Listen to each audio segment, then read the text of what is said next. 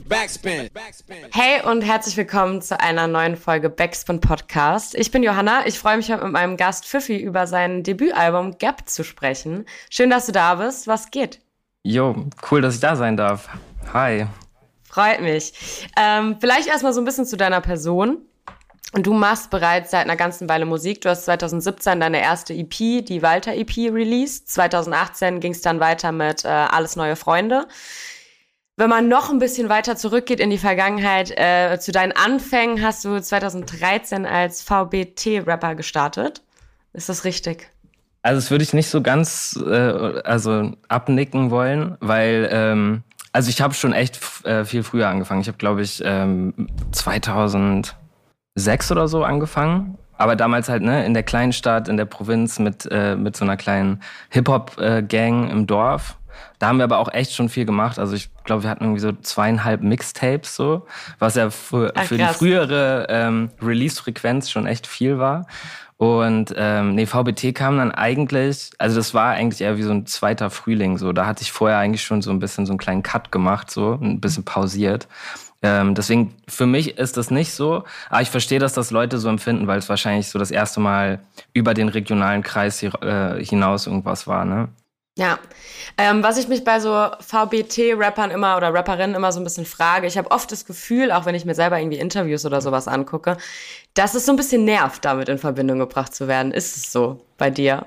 Also ich verstehe das total, dass das auch andere Leute nervt. Ich muss sagen, bei mir geht's eigentlich, weil ich also ich fand das halt eine geile Sache, das hat voll Bock gemacht und ich finde auch, ähm, dass das manchmal so eine schlechte Reputation hat, so finde ich irgendwie total merkwürdig, weil da sind eigentlich super viele krasse MCs auch dabei gewesen. Und ich habe, ich ähm, erwische mich jetzt manchmal noch dabei, dass ich wieder so alte Runden angucke, um so ein bisschen so dieses Nostalgie-Feeling aus der Zeit zu bekommen, weil das war schon crazy und da sind ja auch krasse Künstler rausgewachsen. Und ähm, deswegen, also ich für mich selber finde es eigentlich cool, dass ich da mitgemacht habe und dass ich mich da jetzt auch nicht komplett bloßgestellt habe so. Aber natürlich irgendwie das, dieser Stempel VBT-Rapper ist natürlich nach außen hin erstmal so, äh, so, so ein komisches Internet-Kiddie, das irgendwie gar keinen richtigen Bezug zu Hip-Hop hat. So. Und das ist bei mir definitiv nie der Fall gewesen. So. Das, das finde ich so ein bisschen schwierig daran. Aber ansonsten habe ich damit gar kein Problem und feiere das eigentlich eher. Sehr gut. Ähm, die letzte Zeit war es dann auf jeden Fall etwas ruhiger um deine Musik zumindest, was so Solo-Projekte betrifft. Du hast ein bisschen was mit Tom Thaler ge gemeinsam gemacht. Ähm, und ja, jetzt am 26.08. erscheint dein Debütalbum Gap. Yes. Wie fühlst du dich so kurz davor? Äh, übelst ausgelaugt und ich bin einfach mhm. happy, dass es jetzt endlich äh, rauskommt, so, weil ich muss sagen, ich fand jetzt irgendwie die Release-Phase nicht so, also es hat nicht so richtig Bock gemacht, weil ich irgendwie viel von zu Hause aus gearbeitet habe und sich das irgendwie ja nicht so richtig nach so einem Release angefühlt hat wie früher, so mit so Auftreten und krass unterwegs sein. Das ist bei mir ähm, eben durch die längere Pause, glaube ich, so ein bisschen eingeschlafen. Und äh, das war alles voll anstrengend irgendwie. Deswegen bin ich einfach happy, dass das jetzt ähm, endlich auch durch ist, das Thema. Und ähm, Leute dann auch mal da reinhören können, wenn sie Bock haben. Weil ich, ey, ich texte Leute halt seit zwei Jahren damit zu, dass ich dieses Album mache. Und die sind immer so, ja, aber Herr, wann kommt denn mal was? Wann kann man denn mal was hören? Und jetzt ist halt soweit. Ziehst du dich da dann auch immer so ein bisschen auch so im Freundeskreis und so, so Sachen zu zeigen, bis alles fix ist? Ja, voll. Also ich mag, mhm. ich mag gar nicht zeigen. Ich bin da, ähm, ich weiß nicht, bei mir ist es schon krass unangenehm immer so, weil es ja schon auch, gerade wenn es noch nicht fertig ist, dann peilt man die Vision vielleicht auch nicht zu 100 Prozent. Und mir ist dann schon wichtig, dass die Leute eben auch checken, was das sein soll, so in dem Moment. Ne? Und wenn man sich dann in einem zu frühen ähm, Punkt in, im Prozess schon irgendwie so reinquatschen lässt und die Leute dann anfangen, irgendwie daran rumzumeckern, dann wird man wieder so unsicher damit. Und äh, ich bin da sehr empfänglich für so, äh, so Unsicherheit. Und deswegen äh, versuche ich das auf jeden Fall zu vermeiden. Ja, verstehe ich auf jeden Fall. Was passiert denn in der, in der Lücke, in der Gap, die du mit deinem Album aufmachst? Wenn du es so kurz wie möglich zusammenfassen kannst. Nur kranker Scheiß. Also, ähm, ey, da passiert halt voll viel. Das ist so, ist ja ein bisschen so die Auseinandersetzung mit mir selber, so das Gespräch mit mir selbst zu führen über bestimmte Komplexe, die ich habe, bestimmte Sachen, die ich irgendwie, ja, weiß nicht, so ein bisschen selber strange an mir finde, aber auch eben strange an anderen. Und dann versuche ich mich halt in dieser Gap-Situation ein bisschen darüber auszutauschen mit mir selbst und rauszufinden, hey, was, was gibt es da eigentlich für Background-Geschichten und äh, versuche das eben so ein bisschen mit mir zu lösen, ohne jetzt irgendwie so eine krasse Pointe haben zu wollen, aber einfach so ein bisschen aufräumen, mal sich vor Augen halten, was da alles so in seinem Kopf abgeht. Das ist, glaube ich, immer ganz gut so. Sollte man auf jeden Fall regelmäßig mal machen. Wenn Ey, man das in Form von Musik machen kann, umso besser. Ey, wenn man Zeit dazu hat, dann go for it, auf jeden Fall. Ja. Du hast bei deinen vergangenen Releases deine Musik äh, als nörgelig, bisschen sperrig und sehr Hip-Hop-mäßig beschrieben. Wie würdest du deine Musik heute beschreiben? Vor allem die Musik, die auf dem Album stattfindet. Äh, nörgelig, sperrig und ähm, so bisschen ja, Hip-Hop-mäßig nach wie vor, aber experimenteller vielleicht ein bisschen. So, also ich finde, dass die, dieser äh, Dreiklang, den wir uns damals da ausgedacht haben. Ich finde, der trifft eigentlich immer noch ganz gut zu. Also es ist jetzt nicht unbedingt großartig äh, so ein, so ein, so ein Style-Change, aber ich glaube, mhm. es geht vielleicht ein bisschen mehr, mehr in die Tiefe, es wird ein bisschen persönlicher, es ist nicht ganz so random, wie das vielleicht bei den EPs war, aber so an sich, finde ich, passt das immer noch ganz gut so als äh, Slogan. Perfekt. Ähm, produziert wurde das Ganze ja auch unter anderem von dir das Album. Ähm, mit wem hast du sonst zusammengearbeitet? Ähm, also es waren voll viele Leute. Äh, also man muss immer sagen, ne, ich, ich habe in der Zeit, als ich angefangen habe, das Album zu machen, angefangen, mir so ein bisschen selber produzieren beizubringen. Ne? Also ich bin nach wie vor irgendwie kein fertiger Produzent. Ich glaube, dass ich mittlerweile auf einem ganz interessanten Level bin, so. Aber mir war von Anfang an klar, ich kann das auf jeden Fall nicht alleine produzieren. Dazu fehlen mir einfach noch so die Skills und auch so das Gefühl, wie, wie so ein Mix funktioniert und so. Ähm, ich wollte dann von Anfang an eigentlich mit einem Kumpel von mir zusammenarbeiten und ähm, das war eben einer aus dem Tornpork-Kreis. Das ist so eine Crowdrock Experimental Rock Band. Ähm, wer die nicht kennt, checkt die genau jetzt aus, weil es die beste Musik der Welt. Und ähm, genau, mit dem wollte ich das halt unbedingt machen, weil das so, was die machen in ihrem Bandgefüge, das war auch so ein bisschen das, was ich, wo ich dachte, ja, das passt so ein bisschen zu dem, worauf ich Bock habe. Und äh, deswegen habe ich dann eben mit Tornpark äh, die ganzen Skizzen ausgearbeitet. Es gab zwischendurch nochmal einen Zwischenstep, wo ich mit White Zoo, das ist ein Produzent aus Mannheim, und mit meinem DJ nach Dänemark gefahren bin, wo wir ganz viel abgehangen haben. Und da ähm, haben wir die meine Skizzen schon mal so ein bisschen ich sag mal, sauber gemacht, so damit man die besser weiter verwenden kann. So lief das ungefähr ab. Brauchst du das auch so ein bisschen rauszukommen, weil du gerade sagst, ihr wart zum Beispiel auch irgendwie in Dänemark, also irgendwo anders zu arbeiten? Also voll. Ich, äh, guck mal, das Ding ist bei mir so ein bisschen, ich bin ja auch Freelancer-Grafiker, ne? Und ich sitze halt 24-7 bei mir zu Hause vorm Rechner. Ich bin so ein richtiges Kellerkind geworden in den letzten vier, fünf Jahren. Und ähm, bei mir zu Hause ist halt alles Arbeitsplatz, Wohnraum, Beziehungsraum und irgendwann verliert man so ein bisschen den Space für sich, dass man, dass man noch so ein bisschen kreativ inspiriert sich fühlt. Also man ist so super schnell wieder in so Alltagsshit gefangen. Und ich glaube, für Rapper oder für Künstler generell ist es manchmal auch wichtig, dass die so ein bisschen wieder diese, ja, diesen Spirit spüren, so, hey, mein Leben ist spannend und ich bin ein geiler Typ und sowas. Und das, finde ich, ist schwer, sich vor Augen zu halten, wenn man ständig zu Hause ist, so. Und das deswegen bieten sich manchmal so Sachen wie nach Dänemark oder so fahren an, weil du halt mit deinen Freunden irgendwo hinfährst, ein geiles Abenteuer erlebst, den ganzen Tag Scheiße erzählst, den du vor deiner Freundin wahrscheinlich äh, nie auspacken würdest und so, mhm. weil es ne, so voll merkwürdig kommen würde.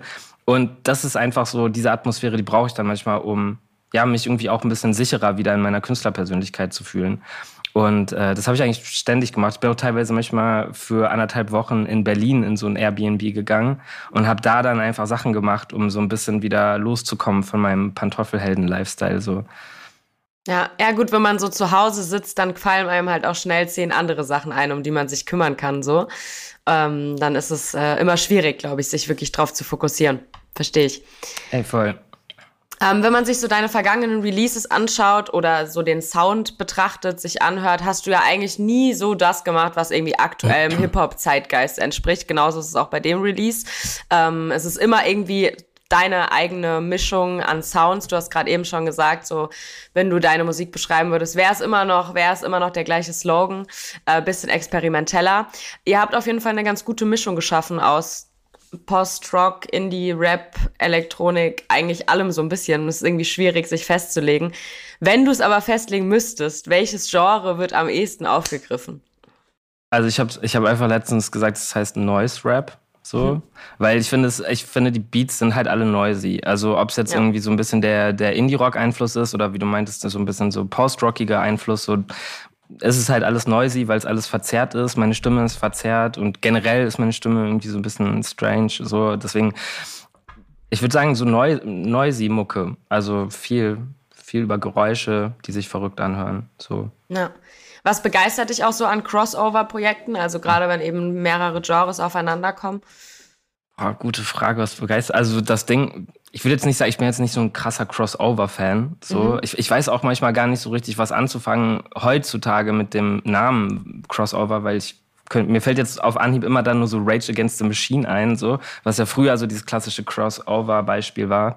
Ähm, ich finde, das gibt's heutzutage einfach gar nicht mehr. Ich glaube, es ist einfach so dieses Ding. Ich seit ich irgendwie 14, 15 bin, hänge ich halt auch immer viel mit Punks und Indie-Leuten ab und Alternative Kids und ich feiere einfach Alternative Mucke so schon immer so, ne? Und auch diese ganze dieses Subgenre Feeling, die Festivals, die Konzerte, ich war da immer so zwischen zwischen Hip Hop, Alternative Rock, Elektro und so. Ich fand das alles immer geil und für mich ist dann schon immer der Wunsch auch da gewesen, natürlich das irgendwie in die Musik einfließen zu lassen, weil ich glaube, es wäre halt unauthentisch, wenn ich jetzt nur diesen Hip-Hop-Film fahren würde und jetzt einer auf, also ne, ob es jetzt Boom-Bap Hip-Hop-Pfiffi ist oder Trap-Pfiffi so, das wäre alles so, wenn das so limitiert ist, eigentlich nicht hundertprozentig ich, weil ich bin eben den ganzen Tag am Idols hören und eben nicht Post Malone oder so. Und deswegen war das eben für mich immer so der Anspruch, ich will das da irgendwie reinquetschen, weil weiß nicht, so, so erfindet man eben auch so ein bisschen neue Genres und macht vielleicht neue Nischen auf, kann auch den potenziellen Zuhörern die Möglichkeit bieten, vielleicht neue Sounderfahrungen zu machen, die mal so sie aus ihrem eintönigen Moloch wieder rausholen, weißt du? So. Oh ja, auf jeden Fall. Ist ja auch immer spannend, gerade wenn man sich halt so die klassischen Freitags-Playlisten anguckt, äh, es ist ja auch mittlerweile sehr, sehr verschieden und man kann sich irgendwie voll die Sachen rauspicken, auf die man Bock hat und es ist gar nicht mehr straight diese eine Richtung, ähm, auch wenn es an das sich stimmt, ein, ja. ein Obergenre Hip-Hop ist oder Rap ist, so, aber ähm, man findet da, glaube ich, auf jeden Fall so das, was einem gefällt. Ähm, was waren denn so deine Role Models, so vielleicht auch im Bezug auf Hip-Hop, aber auch in Bezug auf irgendwie Alternative Mucke oder so in den letzten Jahren, wo du sagst, okay, da äh, hast du dich vielleicht auch krass inspirieren lassen oder irgendwie, ja, aufgeschaut? Ich finde ich find das immer voll schwer. Ich wurde das letztens schon mal gefragt, so, und da habe ich dann irgendwie so eine komische Antwort abgegeben, so von wegen so, äh, ja, Role Models habe ich nicht und so. das stimmt natürlich auch nicht, ist ja Quatsch. Also, ähm, ja, also so Leute zum Beispiel wie Dizzy, ne? Mit Dizzy bin ich ja auch schon äh, länger befreundet, beziehungsweise wir arbeiten ja auch so halt ähm, Grafik, dienstleistungsmäßig zusammen und so. Und ey, von Dizzy bin ich einfach Fan seit der ersten EP und ich finde, dass der für mich immer den Spagat halt perfekt hinbekommen hat. Und ich glaube, dass der schon einfach in der Umsetzung und in der Ästhetik so für mich, ja, Role Model ist zu viel gesagt, aber schon so eine, ja, so jemand ist an, wenn ich unsicher bin, dann gucke ich mir halt seinen Kram an und das äh, motiviert mich dann manchmal. Oder wenn ich das Gefühl habe, okay, das ist, ich fühle mich da gerade so zugehörig zu dieser Dizzy-Bubble, dann ist das so ein bisschen, dass ich das Gefühl habe, ey, ich glaube, das ist der Weg, auf den ich Bock habe. Ähm, deswegen würde ich Dizzy da schon irgendwie eine irgendwie so mit reinwerfen. Ansonsten natürlich irgendwie so Brockhampton oder Tyler the Creator sind natürlich irgendwie in ihr, ihrem Mindstate irgendwie total inspirierend und das ist eben auch die Mucke, bei der ich immer direkt das Gefühl hatte, ey, da kann ich mich mit identifizieren. Ich glaube, das ist halt genau für so Leute wie mich gemacht. So mhm. aus dem Alternative Rock Spektrum, boah, finde ich schwierig. Also ich glaube, so Sachen wie Sorry finde ich halt von der Produktion geil, weil die halt so wirklich komplett durch, durch äh, ja, so ein bisschen auf alles scheißen. Oder The Garden, diese zwei Zwillinge da. Ja. Die machen ja auch alles irgendwie. Also sowas eben. Da, aber das ist dann nicht so, also da, da interessiert mich die Persönlichkeit weniger als die mhm. Musik so. Ja, also mehr Inspirationsquelle an sich als jetzt irgendwie. Ja, genau. Ne? Okay, voll. Ähm, genau, du hast jetzt gerade eben auch schon angeschnitten, auch in Bezug auf Dizzy ähm, und auch davor schon, dass du auch Grafiker bist. Ähm, du hast dich auf Instagram auch mal selbst als Comic-Kind bezeichnet, äh, zeichnest sehr viel. Ich gehe mal davon aus, dass Ästhetik dementsprechend für dich auch einen relativ großen Stellenwert hat, wahrscheinlich, was auch äh, in der Musik irgendwie in Form von Covern, Musikvideos etc. passiert. Kannst du da dann gut abgeben oder bist du da dann wirklich so von vorne bis hinten dabei und planst alles, setzt das meiste irgendwie selber um oder lässt du das andere machen? Boah, ich bin, boah, so, weiß ich nicht, so beides irgendwie. Manch, kommt halt drauf an, ne? Also zum Beispiel bei den Videos, die wir jetzt gemacht haben zum Album, da habe ich ja von Anfang an gesagt, ey, ich will das unbedingt rausgeben, weil ich merke, ich bin, ich kreis nur um meinen eigenen Scheiß und ich will mal wieder so ein bisschen fresheren Input von mhm. außen haben und auch so eine Interpretation von jemand anderem irgendwie zu dem Sound haben.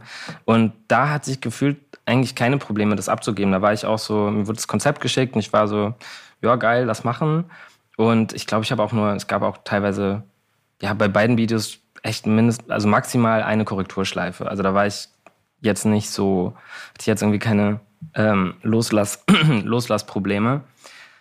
Aber ansonsten, was so Grafiksachen angeht, klassische, so Artworks und so, da bin ich schon schwierig, glaube ich. Und ich merke, ich habe das auch lange nicht mehr an mir feststellen können, weil ich eben so lange nicht released habe.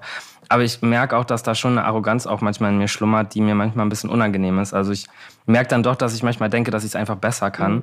was halt schon irgendwie auch ein ekelhafter Mindstate ist, so gerade im Kreativbereich. Aber ich merke das, dass das so manchmal so durchploppt, ne? Wenn mir dann irgendjemand was vorlegt und ich denke so, boah, das hätte ich für weniger Geld geiler hinbekommen. So. Das, ne? Ja.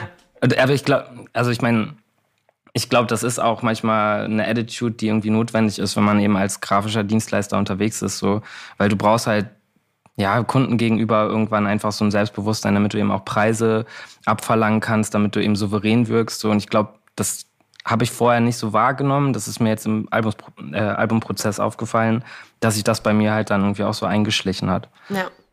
Weil, wenn es jetzt um Videos geht, äh, mit wem hast du da zusammengearbeitet? Mit äh, verschiedenen Leuten. Also einmal äh, mit Björn, das ist der, der das Cloud9-Video mhm. gemacht hat.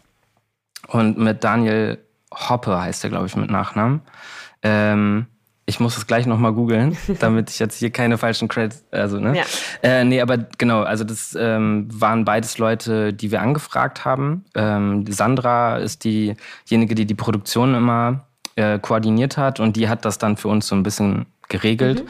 Ähm, da haben wir einfach vom Label angefragt. Das Witzige ist, man kennt den Daniel von Ambitious Films früher noch. Mhm. Ich weiß nicht, sagt ihr das ja. was?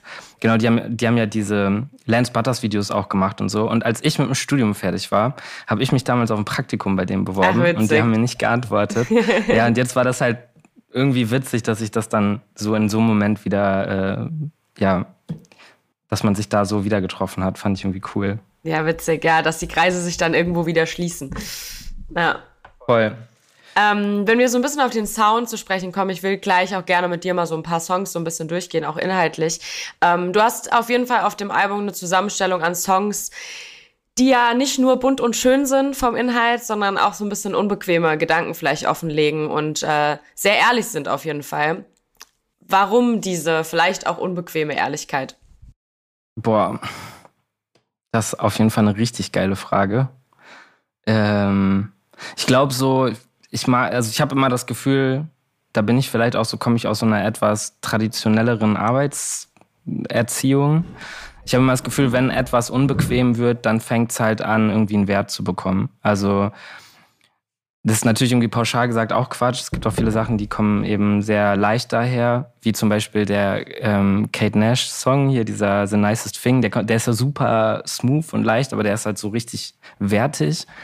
Aber ich habe so das Gefühl bei mir, ich brauche mal so ein bisschen dieses in mich reingehen und mich auch selber komisch dabei fühlen. Und das gibt mir irgendwie so wie so einen Kick oder so, ich weiß nicht. Aber deswegen habe ich das Gefühl, dass, dass ich dem nicht so richtig aus dem Weg gehen kann, wenn ich das, wenn ich irgendwas Cooles machen möchte. So. Ja, du hast es jetzt schon, zwar schon. Macht das Sinn? Ja, voll. Also fühle ich auf jeden Fall. Dass, äh, es hat ja auch, wie du sagst, ist, man will ja auch irgendwie einen Mehrwert schaffen für, für andere Leute in dem Moment und möchte vielleicht auch. Ich meine, man regt ja auch immer was damit an. Ne? Man regt irgendwie auch zum selber Nachdenken an und manchmal ist so diese, hey, voll. dieses äh, geballt einfach einmal irgendwie so Lebensrealität oder sonst was irgendwie kon mit damit konfrontiert zu werden ist manchmal auch, glaube ich, aus, also ich spreche dann aus Zuhörerperspektive, dass es dann manchmal auch, wenn man was hört und man merkt, okay, es ist irgendwie ein bisschen ungemütlich, dass man natürlich auch selber anfängt zu reflektieren und irgendwie auch nach einem Song oder nach einem Album sich irgendwie noch weiter damit auseinandersetzt. Zumindest geht's mir immer so. Ähm, ja, voll. Was ist denn so deine, deine Erwartung oder deine, dein Wunsch, was du damit bei Zuhörern und Zuhörerinnen auslöst, wenn sie das Album hören? Kann ich gar nicht so hundertprozentig sagen. Also ähm, ich kann mich immer super schlecht bei so welchen Situationen in andere Leute hineinversetzen. Ich, für meinen Teil würde mir natürlich irgendwie wünschen, dass sie es so soundtechnisch erstmal interessant finden und so ein bisschen das, ja, das Gefühl haben, sie werden in so eine Welt reingesogen. Ähm, damit sie sich da ja. irgendwie auch so ein bisschen, ja, damit es eben nicht so vorbeifliegt und erstmal so der Space geschaffen wird, dass man Lust bekommt, sich damit auch auseinanderzusetzen. Ähm, mhm. Ansonsten ist es wahrscheinlich dieses Klischee-Zeug von wegen so, hey, man möchte, dass die Leute vielleicht einen Denkanstoß bekommen, vielleicht einen Gedanken irgendwie sich bei denen auftut, über den die vorher selber nicht so krass tiefgründig nachgedacht haben. Vielleicht irgendwie mal ein paar Statements, die, weiß ich nicht, irgendwie ein irgendwas auslösen, was dann später zu einem Mind-Change führt oder so. Also weiß ich nicht, wie gesagt, ich, ich tue mich da so schwer, das so richtig äh, zu sagen. Was glaubst du denn? Ähm, ich finde gerade das, was du gerade gesagt hast, auf jeden Fall, so ging es mir zumindest, als ich das Album gehört habe.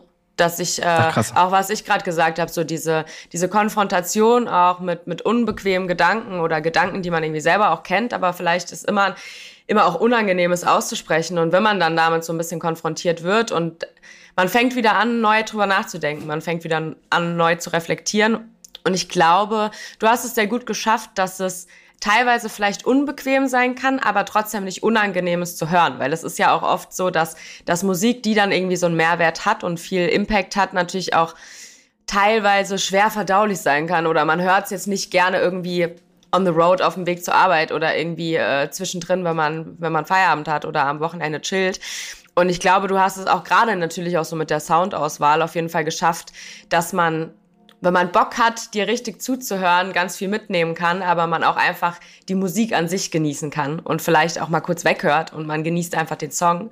Und ich finde das immer sehr spannend, wenn man so diesen, diese Waage halten kann zwischen, zwischen Impact, aber trotzdem nicht zu anstrengender Musik. So, das finde ich immer gut. So Krass, mir auf ey, jeden Fall. Find, find, feier das voll, was du gesagt hast. Ähm, Sehr schön. hast du die, die Frage besser beantwortet als ich? ähm, was du auch bei Instagram äh, gesagt hast, ich habe ein bisschen dein Instagram-Profil auseinandergenommen, wie du merkst. Okay. Ähm, ja, du, cool. hast dein, du hast dein Album auf jeden Fall als Weirdest Rabbit Hole mit verzerrten Sounds und merkwürdigen Gedankengängen beschrieben. Und ich glaube, das ist auch eine sehr, sehr gute Beschreibung für das, was da drauf passiert. Ähm, und da habe ich mir die Frage gestellt, ich meine, jeder kennt das irgendwie, der, äh, der im Internet unterwegs ist. Man fällt sehr schnell in irgendwelche Rabbit Holes und kommt dann nicht mehr raus und dann merkt man irgendwie drei Stunden später, ich hing jetzt irgendwie auf irgendwelchen Internetseiten rum. Ähm, in welchen Rabbit Holes verlierst du dich regelmäßig? Äh, ganz klar diese ganzen Marvel-Geschichten. Also ich bin so Marvel Cinematic Universe und so, so super krank reingerutscht. Ähm, da bin ich echt immer in so einer Endlosschleife gefangen. Aber halt auch immer ne, diese Vorankündigungsvideos. Da gibt's ja dann immer so diese The Cosmic Wonder oder so. Das sind dann so YouTube-Channels, die dann Prognosen darüber aufstellen, welche äh, welcher Comic als nächstes so adaptiert wird und wie bestimmte Zusammenhänge in Zukunft laufen könnten so. Und da bin ich echt, also da, ich glaube, da verbringe ich am Tag mindestens anderthalb Stunden mit. So, äh, obwohl es mich, also eigentlich interessiert es mich gar nicht so krass, mhm. so, weil man so denkt, so ja, es ist ja irgendwie auch also so, es hat sich irgendwann auch auserzählt, aber irgendwie bringt mich das voll runter. Ich äh, kann mich da mal ganz gut entspannen bei. Verstehe ich voll. Ich finde es auch meistens angenehmer, wenn es gar nicht unbedingt was ist, was einen so super krass interessiert, weil man sich irgendwie, man, man steckt so drin und merkt teilweise, man denkt gar nicht richtig drüber nach, sondern man, man, ja, ähm, das ist irgendwie beruhigend. Fühle ich auf jeden Fall. Wie, wie, findest du das Marvel Cinematic, äh, Cinematic, Universe? Hast du da Connections zu? Überhaupt gar nicht, muss ich sagen. Wirklich okay. null. Ähm, bei mir ist so ein klassisches Rabbit Hole auch total bescheuert, auch nichts Interessantes, aber ich, wenn so gar nichts mehr geht und ich habe das Internet auch so durchgespielt, dann komme ich immer zurück auf Facebook. Und tatsächlich benutze ich Facebook eigentlich Ach, nur noch für nur noch für Veranstaltungen, obwohl das auch irgendwie übergeschwappt ist auf Instagram und man kriegt da alles mit. Und für Kochvideos Ich gucke mir oh. übelst, übelst gerne so diese kurzen zusammengeschnittenen Koch- und Backvideos an und ich bin kein Riesenfan von Kochen und Backen und ich setze davon auch nie was um, aber das ist für mich so voll meditativ, wenn ich mir das reinziehe. Ach, crazy. Ja. Das heißt, du, du guckst dir das echt einfach nur an, gar nicht ja, ich, äh, nee. mit der Idee, das irgendwie nachzubasteln? Überhaupt nicht. Oder so Lifehack-Videos, so fünf Minuten ja. oder so, so fünf Minuten irgendwie Hacks zu dem und dem Thema oder sonst was. So irgendwelche Videos, wo eigentlich irgend so ein klimpernder, eigentlich fürchterlicher Sound drunter gelegt ist und dann irgendwas gemacht wird. Man sieht nur die Hände irgendwas arbeiten und so. Das irgendwie beruhigt mich das krass. Keine Ahnung. Na. Hammer. Ja, finde ich cool. Ja. Deswegen, also als Tipp für ein gutes Rabbit Hole, äh, ein paar Kochvideos. Ey, direkt nach dem Podcast. Äh Check genau, erstmal ein paar Stunden drin verlieren. Ähm, wir verlieren ja. uns jetzt aber erstmal ein bisschen in dem Inhalt deines Albums oder in, äh, in einzelnen Songs, ähm, über die ich gerne mit dir so ein bisschen quatschen würde. Denn gerade so dieses Thema auch in Rabbit Holes unterwegs sein und gegebenenfalls auch mal falsch abbiegen, hast du auf dem Song äh, Gap Talk thematisiert. Da geht's vor allem eben darum, wenn, wenn ich es interpretieren darf. Ähm, Gerne. Ja, dass du so den ganzen Alltagsidioten ähm, eigentlich, die eigentlich so ein bisschen mit in deine Gap nimmst und auch so ein bisschen damit konfrontierst, so, okay, und im besten Fall zum, zum Reflektieren anregst, was wir gerade auch schon hatten. Das ähm, lässt sich natürlich auch sehr, sehr gut auf so die letzten zwei Jahre irgendwie beziehen. Ich glaube, äh, viele haben es auch irgendwie im, im eigenen Umfeld mitbekommen, dass dass NachbarInnen, Familienmitglieder, FreundInnen, irgendwie Personen, die man eigentlich vielleicht überhaupt nicht in so eine Sparte einordnen würde, aber trotzdem irgendwie durch Informationen vielleicht auch irgendwie so ein bisschen ja, beeinflusst wurden und vielleicht so mal kurz abgebogen sind, die einen mehr, die anderen weniger. Ähm, da, genau, interessiert mich, warum war es dir wichtig, so einen Song zu machen? Geht es da auch für dich speziell so um die letzten zwei Jahre vielleicht, wo natürlich auch Informationsflut einfach von allen Seiten kam und man vielleicht auch so ein bisschen Überforderung gespürt hat? Oder hast du das auch vorher schon empfunden? Ähm, also genau das, was du sagst. So, ich glaube, es, es betrifft schon so ein bisschen die letzten drei Jahre, weil der Song, also ich glaube, ich habe den angefangen vor ich habe den angefangen zu schreiben vor zwei Jahren oder anderthalb. Also ist der schon echt auch, der war relativ früh beim Album schon da. Ähm, aber ja, im Prinzip genau das, was du sagst. Ist, ich äh, hatte auch echt so ein paar strange Situationen mit Leuten, die ich noch früher, ähm, also aus der Schule kannte. Und es waren immer so voll die netten, gutherzigen Leute, mit denen ich früher auch echt ein korrektes Verhältnis hatte, die mich dann eben damit überrollt haben, dass die auf einmal AfD wählen. Mhm. Und ich war so, hä, das geht jetzt gerade für mich nicht zusammen. Und ich habe auch nicht eingesehen für mich selber jetzt zu sagen, ja, okay, das sind alles Nazi-Wichser. Weil ich meine, ich kenne die Leute von früher mhm. und ich weiß, dass da ein ganz ähm, empathischer und sozialer Kern eigentlich immer da war. Und das hat mich dann einfach irgendwie so beschäftigt. Und ich dachte so, ja, normalerweise ist ja jetzt gerade so der Tenor, ja, Leute, die AfD wählen, einfach direkt auf die Schnauze. So. Mhm. Aber das konnte ich in dem Moment für mich einfach nicht so fühlen. So, ne? Und ich habe gedacht, so, ich glaube, es gibt eben Situationen, in denen Leute in einer, nicht in der richtigen Verfassung sind, um mit so welchen Themen umzugehen. Ne? Ob es jetzt irgendwie Corona-Pandemie ist oder eben damals auch so diese, diese große Flüchtlingskrise, von der dann alle irgendwie medial berichtet haben und ne, tausend Sachen so. Und ich glaube, wir müssen manchmal einfach alle lernen, weil dieses Phänomen ist eben neu in unserer Generation, dass wir einfach alle überlastet sind mit, mit Infos. Also ja. ob es jetzt irgendwie TikTok Kurzzusammenfassung, 15 Sekunden mal die Welt erklärt ist oder irgendwelche ganz krassen reißerischen Artikel an irgendwelchen Blogs oder Telegram-Gruppen. Du kriegst ja wirklich 24-7 irgendwelche ähm, komprimierten Fakten serviert so und das irgendwie richtig einzuordnen, gerade wenn du vielleicht in einer mentalen Situation bist, dass du eh überfordert bist, eh ängstlich bist, vielleicht ist irgendwas passiert, muss jetzt gar nicht Dramatisches sein, aber irgendwie, keine Ahnung, Perspektivängste, Verlustängste, so, ne? Das sind ja schon so kleine Sachen, wo sich eben manipulative Leute draufschmeißen und die nutzen halt dieses Loch, das sich da gerade in dir auftut und füttern das mit, äh, ja, Informationen, die dich vergiften, so. Ne? Und das halt eben auch nicht so plakativ, sondern so ganz langsam schleichend immer so ein bisschen mehr. Und du merkst manchmal vielleicht gar nicht, dass sich da auf einmal so ein Gedanke so Inception-mäßig bei dir so eingepflanzt wurde, der sich dann über Jahre so ein bisschen ausbreitet. Und ich glaube, das muss man manchmal viel mehr lernen, im Griff zu, also in den Griff zu bekommen, dadurch, dass man das irgendwie anders versucht zu beobachten, sich da auch manchmal wertfreier äh, mit sich in die Konfrontation geht. Ne? Zum Beispiel, ich habe auch letztens mit einem Kumpel darüber geredet habe, gehabt und ich meinte auch so, ey, dieser Song Gap Talk hat auch mit mir zu tun. Also mhm. ist, ich habe auch in mir selbst manchmal feststellen müssen, dass ich äh, sexistische Tendenzen habe oder dass ich auch mal rassistische, also so alltagsrassistische Momente habe. So, das schlummert auch alles in mir, weil ich meine, ich bin auch in einem Patriarchat groß geworden. So, ich bin auch seit 30 Jahren irgendwie in dieser Welt unterwegs und mir wurden auch ganz viele Sachen, so so Muster und Rituale mitgegeben. So und ich glaube, es ist wichtig, dass man dann auch in den Momenten, wo man das für sich selber erkennt, dass man dann auch nicht sagt so, hey, okay, ich hatte da irgendwie, ich habe da auch sexistische Tendenzen, jetzt bin ich der schlechteste Mensch der Welt, oh mein Gott, so, sondern dass man auch sagt, so ja, ich habe das und jetzt muss ich das in den Griff kriegen. So und nächstes Mal, wenn du dann merkst, oh, da ploppt das wieder auf,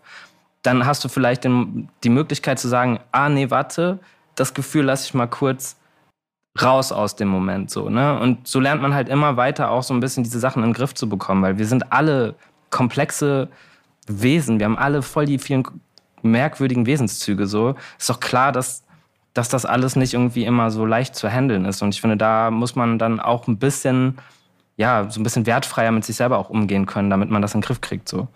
Ja, ja, vor allem, wie du sagst, es ist natürlich auch ähm, gerade so natürlich in den vergangenen Jahren oder ähm, ja, gerade jetzt natürlich durch die Pandemie, aber eben auch solche Sachen wie, äh, genau, Flüchtlingskrise oder sonst was. Ähm, man hat das Gefühl, man wird so 24-7 von allen Seiten angeschrien ja. eigentlich und alle dreschen auf einen ein und man muss irgendwie für sich natürlich zum einen auch so ein bisschen gucken, was kann ich alles aufnehmen, so was ist meine eigene Kapazität. Ich meine, da kommt es natürlich auch immer drauf an, in welcher Position man ist und und äh, ja. ich würde uns beide jetzt auf jeden Fall auch mal als äh, natürlich in einer privilegierten Position wahrnehmen, so dass man Total. auch irgendwie eine gute Möglichkeit hat, sich mit Sachen zu, zu beschäftigen und zu informieren. Aber es ist natürlich trotzdem so, dass klar eine Pandemie äh, irgendwie zu Beginn wenn man nicht weiß, was abgeht und man, man sieht nur irgendwie Aufnahmen und ich keine Ahnung, also mir ging's so, irgendwie jeden Abend Tagesschau so. Ich habe noch nie so oft die Tagesschau geguckt, wie so in den ersten Monaten oder so von, von äh, der Corona-Pandemie. Und du wirst irgendwie konfrontiert und hast ja auch einfach Angst vielleicht oder ähm, weißt gar nicht so richtig, wie du damit umgehst. Und ich glaube auch, dass es, auch wenn es natürlich nicht alles irgendwie ja, ich sag mal, wieder gut macht oder, oder eine Ausrede dafür ist. Aber ich glaube schon, dass natürlich einfach jeder anders mit solchen Sachen umgeht. Und ein gewisses Verständnis glaube ich, da auch sehr, sehr wichtig ist, weil sonst distanziert man sich natürlich sehr weit voneinander in der Gesellschaft und gerade in so Krisen ist es natürlich das Schlechteste, was passieren kann eigentlich, wenn man ja. sich dann auch noch, auch noch auseinanderentwickelt und das Zusammenleben noch schwieriger wird. Und ich glaube, man muss dann für die banalsten Dinge irgendwie auch anfangen, Verständnis zu haben. Genauso wie, keine Ahnung, viele irgendwie drüber gelacht haben, dass Leute im Supermarkt Klopapier horten, äh, kaufen ja, ja, und horten was aber halt einfach auch ein natürlicher Instinkt, Instinkt ist. Krisensituation, okay, ich muss mich jetzt irgendwie ausstatten, so, du weißt nicht, was passiert. Und natürlich hat sich rausgestellt, dass es in dem Moment natürlich nicht notwendig war, aber das ist dann vielleicht die erste Intention, die für manche vielleicht nicht verständlich ist, für andere aber irgendwie Sicherheit bedeutet. Und ich glaube, das ist. Ähm, Ey, total. Also ich glaube, das finde ich auch manchmal so, so schwierig daran, ne? wenn man so man wird halt medial so aufgeladen mit so Panikmacher-Geschichten, ne? Oder ich meine, es ist ja nicht mal Panikmacher, sondern es ist einfach so eine äh, Überpräsenz von, von negativen Schlagzeilen. Und dann wundert man sich aber darüber, dass Leute da halt irgendwie nicht so richtig mit klarkommen und vielleicht falsch reagieren, so weil sie ja. das von Natur aus einfach vielleicht ein bisschen ängstlicher sind und so. Also auch zum Beispiel jetzt mit dem Ukraine-Krieg war das auch so. Ja. Ich habe so ein paar Freunde, die haben echt Angst gehabt. Die haben sich so einen Notfallkoffer mhm. äh, gepackt und so, ne? Weil die dachten, ey, der Putin macht Ansage so ja. und äh, redet hier von, von atomaren Waffen, bla bla. So, ne, die haben echt gedacht, so fuck, ja. ey, hier passiert bestimmt was so. Und ja. ich kann dieses Gefühl einfach verstehen. Ähm, ich glaube, nur manche Leute, ja, sind vielleicht da einfach auch ein bisschen, vielleicht ist es auch so ein bisschen abgeklärter so. Man denkt so, ja, passiert schon irgendwie nichts so. Man ist einfach ein bisschen relaxter. Andere sind eben anders so, ne? Und ich also ne, das ist ja auch bei Gap Talk nicht der Versuch zu sagen, hey, okay, und das ist Gap Talk ist jetzt die Lösung für alles oder ja. so. Du musst dich nur mit dir selber beschäftigen, dann kriegst du das in den Griff. So, ich glaube, es geht einfach viel mehr darum, dass wir einfach noch mehr uns bewusst machen, ähm, dass das eben so ist, dass man ängstlich ist, manchmal Sachen nicht richtig einordnet, dass nicht alle Leute einfach immer in diese Kategorien zu stecken sind, okay, schlecht, böse, sondern ey, wir, wir machen Fehler, wir leben in diesem System. Dieses System hat Fehler, ja. Weil kein System perfekt ist. Ähm, aber wir sind, wie du gesagt hast, privilegiert genug, um eben auch mit diesen Fehlern irgendwie uns auseinandersetzen zu können. um zu gucken, was man daraus macht. So. Ja. Und vielleicht dauert es 30 Jahre, bis wir das wirklich in den Griff kriegen. Aber ja, vielleicht auch früher. Ich weiß nicht. Ja, im besten Fall. Ja.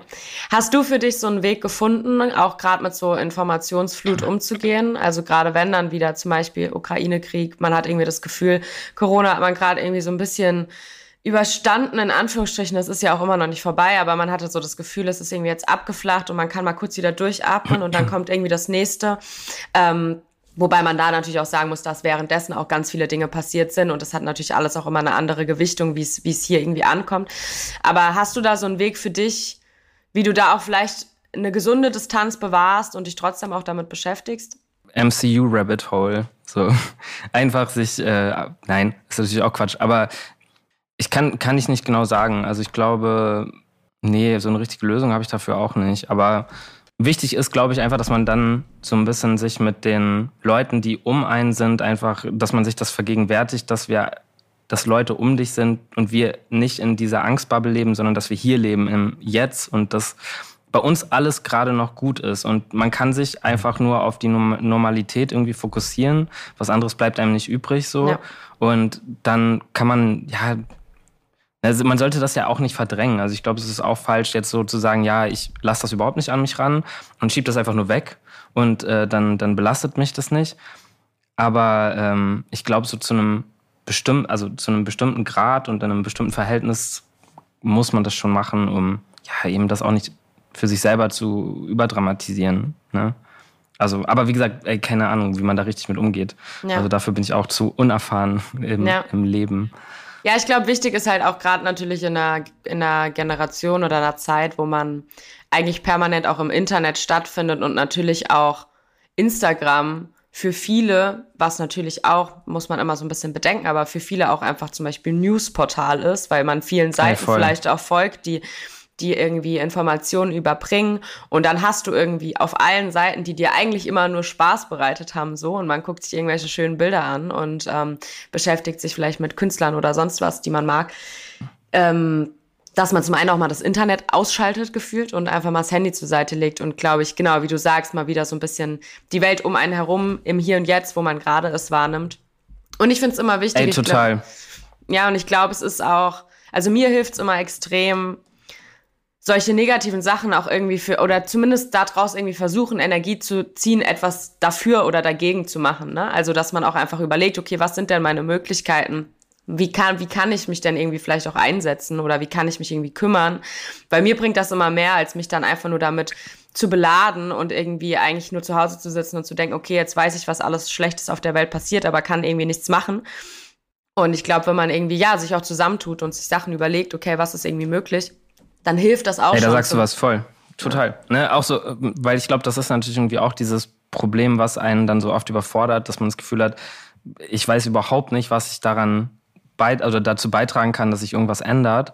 Ähm, und dann hat man ja auch mal dieses Gefühl, so, ja, egal, selbst wenn ich irgendwas Kleines mache, das ändert dann auch in der großen Summe nichts so. Aber das ist ja genau dieses Denken, was, was ja einem dann ja im Prinzip so Steine in den Weg legt. Also wie du gesagt hast, so einfach mal so in einer Gruppe überlegen, hey, was können wir Kleines machen? Ja. Das hilft einem dann bestimmt. Das ist äh, auf jeden Fall ein super geiler Tipp, finde ja. ich.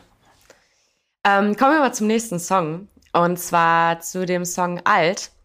Überraschung, du widmest dich dem Thema älter werden ähm, und nimmst irgendwie so gefühlt ein bisschen den Druck raus und zeigst irgendwie, dass man doch, dass doch eigentlich, man hat doch eigentlich gar nichts zu verlieren so und äh, und genau, ja, ich glaube, für viele Leute ist das Thema älter werden auf jeden Fall ein sehr präsentes Thema. Wie ist es denn bei dir? Wie gehst du mit dem Älterwerden um? Boah, ich find's Horror. Also mhm. ich äh, struggle da also jetzt wieder mit, so komischerweise. Also ich also es ist tatsächlich so, ich war ja auf dem, auf dem letzten Splash jetzt auch. Und hey, da habe ich mich übelst alt gefühlt. Und ich hatte so richtig das Gefühl, die Splash-Generation wechselt sich jetzt schon wieder ab. So, ne? Also davor, also auch so Leute wie Alex Barbian oder so, ne? Als ich irgendwie eine Zeit lang viel auf Splash gegangen bin, da war der gerade so the hot new shit so. Und ne, irgendwie so, man hat so auch so diese Energie gemerkt, so, oh, es gibt so ganz viele Leute im Medienbereich auch, die jetzt gerade irgendwie neuen Kram aufbauen. Und da war so, ein, so eine neue Generation am Start. Und jetzt hat man das Gefühl, ey, das sind schon die alten Hasen. Und ich dachte so, boah, und ich bin noch mal älter als die. Und dann stand ich da und war richtig so, oh fuck, ich glaube, ich bin diesem Festival entwachsen. Und das hat mir ein ganz komisches Gefühl gegeben. So als wenn man irgendwie so ein bisschen seinen Safe Space verliert, so weil das für mich dann manchmal so Splash auch schon war, eine Zeit lang. Und das ist generell das Problem, was ich mit alt, äh, älter werden habe. Ich merke, dass ich als Jugendlicher immer, so mein Horizont war so 27, 28 und darüber hinaus habe ich mir nie wirklich ernsthaft Gedanken gemacht, worauf ich Bock habe. Und jetzt merke ich, ey, ich muss so das irgendwie neu für mich aufbauen, so, weil ich da diese ganz konkreten Ziele, Ziele und Vorstellungen immer nicht hatte. Und äh, das nervt mich voll, so, weil ich eigentlich dann doch merke, oh, ich wäre schon gern noch wieder, noch immer jung, also so richtig jung irgendwie. Mhm. Und ähm, genau, also deswegen, ich, äh, mich beschäftigt das immer wieder und es ist, äh, ich glaube, das ist im Hip-Hop einfach oder in Jugendkulturen und Subgenres immer ein bisschen schwierig. So, ne? Weil das eben durch junge Energie lebt und man da immer mit jungen Kids konfrontiert ist. War das, war das überhaupt die Frage? Ich habe schon. Ja, doch, so du hast vergessen. auf jeden Fall, genau, hast du auf jeden Fall sehr perfekt beantwortet. Und ich verstehe es auf jeden Fall. Also gerade wenn du das Splash ansprichst. Ich war auch auf dem Splash und ich bin ein paar Jährchen jünger Oha. als du. Ähm, aber für, selbst für mich war es trotzdem so, dass, dass ich beim, also ich war als, als äh, Besucherin ganz normal da und habe auch da gezeltet. Und dass ich sogar trotzdem das Gefühl hatte, so, boah, krass, hier sind auch wirklich so 18-Jährige, 19-Jährige, die so das erste Mal aufs Festival fahren und irgendwie ähm, ja noch so eine ganz andere Energie haben. Und ich habe mir dann teilweise sogar auch, und ich hatte die Tage auch schon das Gespräch mit, mit äh, Freunden, dass selbst ich jetzt schon anfange, so zu denken, okay, das sind jetzt so die coolen Kids und da, dem bin ich so entwachsen. Ja. Und ich, die sehen mich und denken, ja, die ist halt alt oder die ist erwachsen oder, oder genau, gehört nicht mehr dazu. So, also selbst ich nehme das ja. schon so wahr. Und ähm, deswegen, also verstehe ich voll und ich glaube gerade als Künstler oder Künstlerin ist es natürlich auch immer so ein bisschen die Frage, wie du sagst, so die Jugend oder die Kultur entwickelt sich immer weiter, die lebt irgendwie von, von der Jugend auch. Wie glaubst du, schafft man es als Künstler oder Künstlerin auch irgendwie, gerade an dieser Flut an NewcomerInnen, auch mit Würde alt zu werden, sage ich mal, in dieser Bubble? Wahrscheinlich gar nicht so richtig. Also ich glaube, dass das hm. so, so ne, das ist ja so, so ein Begriff, der irgendwie in den letzten acht Jahren ja super oft immer vorkommt, ne? dieses in Würde altern, ja. so, weil es das im Deutschrap ja vorher, da gab es ja noch nicht so diese richtigen Beispiele, wo man anhand man das irgendwie, anhand dessen man das irgendwie so hätte äh, sich orientieren können oder sowas. Aber ja, ich, ich glaube, in Würde altern ist einfach Quatsch. So. Also ich glaube, man muss einfach sich weiter interessieren. Also, ne, mhm. ob es jetzt eben dann der New Shit sein muss im Hip-Hop-Bereich oder ob es eben andere Genres sind. So. Ich merke eben, dass jetzt gerade in den letzten paar Jahren mich einfach wieder diese Alternative Rock-Sache komplett abgeholt hat, weil da eben so viel neuer, geiler Scheiß passiert, der eben nicht nur Zielgruppe Ü16 ist, äh, U16, so, sondern das, ja. da, da merkt man, das ist halt auch altersunabhängig und ich glaube, das ist einfach wichtig, dass man immer wieder so sich für Musik interessiert und für Kultur und so. Und dann versucht da zu gucken, ob das was Kreatives in einem auslöst. Und wenn man irgendwann merkt, so, ja, sehe ich mich jetzt einfach nicht mehr drin, dann auch einfach lassen. So, weil ich glaube, ich meine, es ist natürlich immer einfach gesagt, so wenn das dein Job ist und du dein Leben damit finanzieren musst, dann bleibt dir manchmal nichts anderes übrig. Aber wenn man das Privileg hat zu sagen, ey, fühl mich da nicht mehr zu Hause, dann vielleicht wirklich einfach was anderes machen. So. Also ja, ja ich glaube, anders geht's, anders, anders wird's schwierig. Und ich merke es ja selber auch, wie ich gerade schon meinte, also dieser Generationswechsel ist für mich auch voll strange. Also ich merke, dass mich dieses Ding, dass die dass die, also auch die ganze Musikmarktzielgruppe immer jünger wird, sich alle Plattformen nur noch an so 15-Jährigen orientieren, mhm. finde ich dann irgendwie schon schwierig, weil man merkt so, ey, wir sind zwar 30, aber 30 ist auch nicht 45. So, wir haben alle noch Bock, Sachen zu kaufen, zu streamen und wir sind trotzdem irgendwie eine wichtige Zielgruppe für diesen Markt. Bitte vernachlässigt uns nicht komplett und tut so, als wenn wir irgendwie so aussortiert werden, weil das ist nicht so. Und ich glaube, das muss man schon sagen, das war früher schon auch noch ein bisschen anders. Also da war die Ziel, also die, die Range an Zielgruppen noch größer. Da ging es dann auch schon noch mehr um, auch, ey, mit 30 will, soll das jemand auch feiern können. Oder auch mit 40, ne? Wenn du, weiß nicht, so ein, so einen Max Herre nimmst oder so. Mhm. Das war ja nicht nur für 16-Jährige, sondern ja. da war der mein Papa fand das auch cool, so mäßig. Und ich glaube, das ist einfach, da hoffe ich, dass, dass, dass, nicht, ähm, dass sich das nicht noch extremer entwickelt, weil ja, sonst macht alt werden dann im Musikkosmos echt keinen Bock mehr. So. Ja. Ja, wie du sagst, ich finde Max Herre auch ein sehr gutes Beispiel. Ich finde so diese Waage auch irgendwie ganz cool zwischen, man erreicht verschiedene Generationen und genauso finde ich es sehr nice, wenn es auch so was für die Jugend gibt. Ne? Wenn, wenn ich irgendwie mit 16, 17 Mucke höre, wo ich weiß, das feiern meine Eltern nicht, dann ist das ja auch ein gewisser Akt der Rebellion und man, man liebt das ja auch dann einfach irgendwas zu machen, was vielleicht die Außenwelt nicht so versteht. Ähm, aber genau, ich finde es auch, glaube ich, cool, wenn man eben beide Möglichkeiten hat.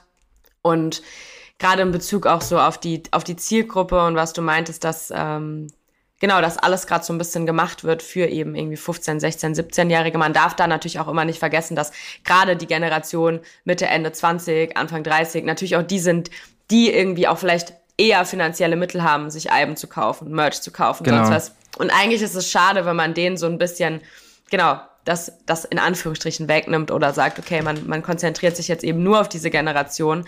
Ähm, klar, weil man einfach nicht alles abdeckt. Ja, ja ich meine, es also so, ne, so abschließend dazu, es ist ja auch alles, man redet ja auch viel von so Generationskonflikten und ja. so, ne? Und ich finde, das ist, das ist ja auch irgendwie nach wie vor eine coole Sache. Also ich finde so, ich, ich mag ja dieses Bild von diesem alten Mann, der auf seinem Stuhl sitzt und die, die kleinen Kinder mit, mit äh, weiß nicht, Weintrauben abwirft, weil die nerven so. ich mag das halt voll. Ähm, dieser Grand, äh, wie heißt, wie heißt der Film nochmal mit äh, hier Gran Torino? Nee, wie heißt er? Egal. Auf jeden Fall mag ich dieses Bild voll. Und ja. äh, ich finde, es ist auch okay, dass man sich ein bisschen reibt mit denen. Also ne, nicht nur, dass die jungen Kids von unten nach oben schießen, sondern dass wir etwas Älteren auch mal nach unten schießen dürfen. So, ich finde nicht, dass man sich da immer gefügig ze zeigen muss, weil man Angst hat, irgendwie als hängen geblieben ähm, betitelt zu werden, sondern ey, wir haben halt einfach zehn Jahre Leben, äh, zehn Jahre Musikerfahrung mehr und das können wir auch ausspielen. So, weißt du, dann finde ich das auch okay, dass man mal sagt, ey, die Kids nerven, Alter. Die sollen mal ruhig sein. so. Ja.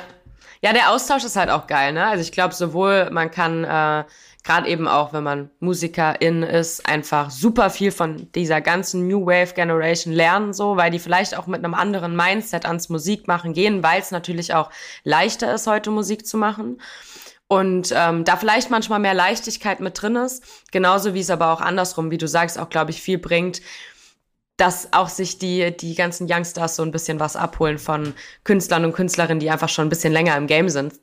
So, und ich glaube, es ist, es ist eigentlich geil, wenn da noch viel, viel mehr Austausch stattfindet und man auch so ein bisschen, genau, sich selbst machen lässt gegenseitig, aber ja. eben trotzdem auch ein bisschen Austausch hat.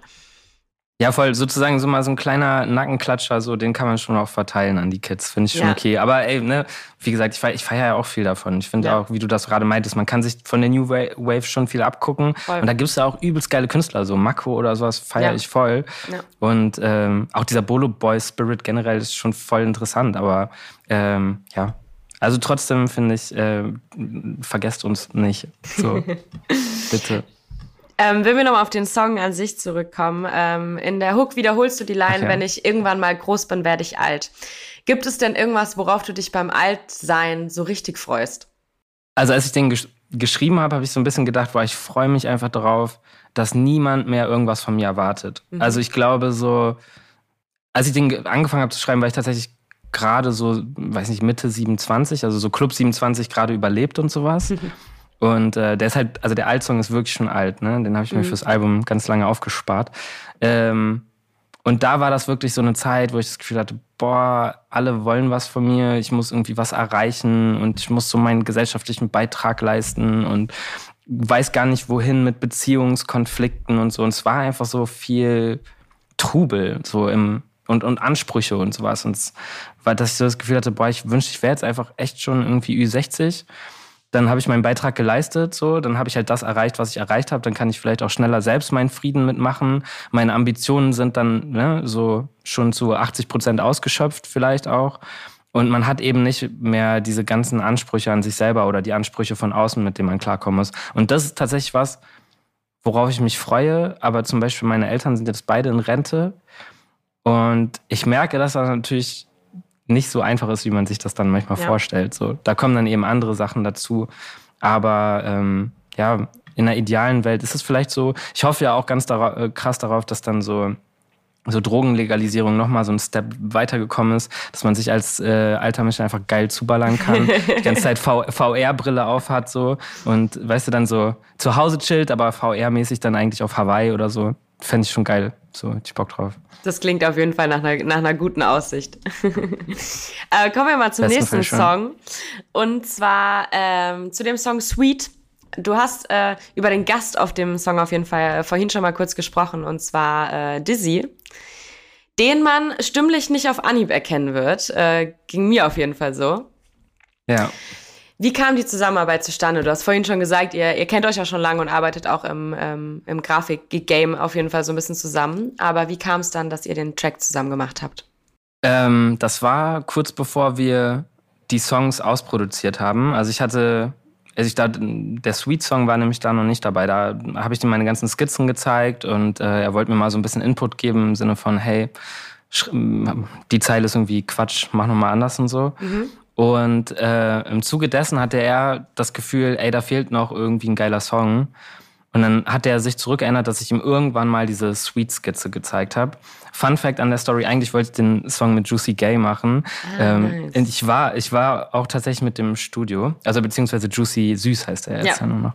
Genau. Genau, deswegen hätte das ja gepasst. Aber irgendwie, ähm, genau, wir waren dann im Studio und ich habe meinen Part aufgenommen. Und er hat es dann irgendwie verpeilt gehabt, glaube ich, weil er gerade das mit MC Smoke, Smoke, mhm. ich weiß immer nicht, wie man ausspricht, äh, rausgebracht, so sein Tape da rausgebracht hat. Und dann hat er sich tatsächlich nicht mehr zurückgemeldet. Also ich weiß bis heute nicht genau, warum er es nicht gemacht hat. Es wäre natürlich äh, ein Killer-Feature gewesen. Aber genau, deswegen die, die Story kannte Dizzy auch und dann meinte er so, ey, lass uns doch nochmal diesen Sweet-Song irgendwie ausprobieren. Ich hätte da voll Bock, was drauf zu machen. Und dann haben wir bei ihm so ein bisschen an einem Beat rumgebastelt. Der war dann aber so rück, also im, Nachgang nicht so geil. Und dann habe ich den nochmal umgebastelt, habe ihm das rübergeschickt. Dann war er so, ja, okay, let's do it so. Genau. Also eine relativ unspektakuläre Entstehungsgeschichte eigentlich, mhm. aber ja, Grüße an Juicy, äh, Juicy Süß. ähm, ihr widmet euch in dem Song so ein bisschen dem Thema toxischer Männlichkeit eigentlich. Zum einen der Wahrnehmung auch von außen so, was bezeichnet man wen oder was bezeichnet man als männlich, wann ist man männlich, aber auch äh, ja, die, die Attitüde eines toxischen Manns eigentlich. Ähm, und du bezeichnest dich in einer Line als eigenes Meme, weil du dich nicht streitest. Ähm, hm. warum, bist, warum bezeichnest du dich als Meme? Warum nimmst du dich da so wahr? Ja, das bezieht sich so ein bisschen auf dieses Ding, dass man von, von toxischen Mann-Männern oft immer so ein bisschen als so ein kleiner, lauchiger äh, Vogel gesehen wird, weißt mhm. du? Und so Memes sind ja oft was, die, die zeigen dich ja nicht irgendwie in deiner schmeichelhaftesten Situation. Also es sind jetzt irgendwie keine Bilder, mit denen man wahrscheinlich irgendwie rausgeht zum Flexen. Aber ähm, trotzdem sind das ja immer Sachen, die irgendwie sympathisch sind. So. Und deswegen war das so mit Meme gemeint. So von wegen so, ey, ich bin halt voll der Vogel und ich weiß, ich bin auch voll lauchig und äh, sehe irgendwie manchmal ein bisschen strange aus so. Deswegen habe ich halt Meme, also ne, so wie sagt man das, Meme-Potenzial. Ja aber trotzdem auf einem vielleicht sympathischeren Level, als das der ein oder andere Mann Mann über sich sagen könnte. So. Voll. Du richtest so dich ja, du richtest dich ja auch stellenweise wirklich so sehr gezielt gegen den Mann, der, der denkt, er kann äh, Frauen schlecht behandeln und damit bekommen, was er will. Ähm, was würdest du diesen Männern in der Welt außerhalb von diesem Song gerne sagen, wenn du es wenn du's runterbrechen kannst auf, auf wenige Sätze? Kommt mal klar. das also, trifft sehr gut. Ja. Na, aber man muss ja dazu sagen, also das hatte ich ja vorhin, wo wir über Gap Talk geredet hatten, auch schon mal angesprochen. Ne? Ey, ich bin auch nicht frei davon. Ja, ne? Und das mhm. ist auch, das war mir auch von Anfang an wichtig, dass das eben kein pro-feministischer Song ist mhm. oder jetzt irgendwie die Antwort auf toxische Männlichkeit, sondern ne, das, der Song ist ja an sich auch ein bisschen, geht es ja auch ein bisschen um eine Masche. Ne? Ja. Also dieses Sweet sein und lieb sein und so weiter ist ja irgendwo auch, blöd gesagt, so eine Aufreißmasche. Es ist jetzt ja. auch nicht hundertprozentig super cool. Aber es ist vielleicht einfach die bessere Alternative zum Scheiße sein. So und ähm, ja, genau, sowas halt. Ja.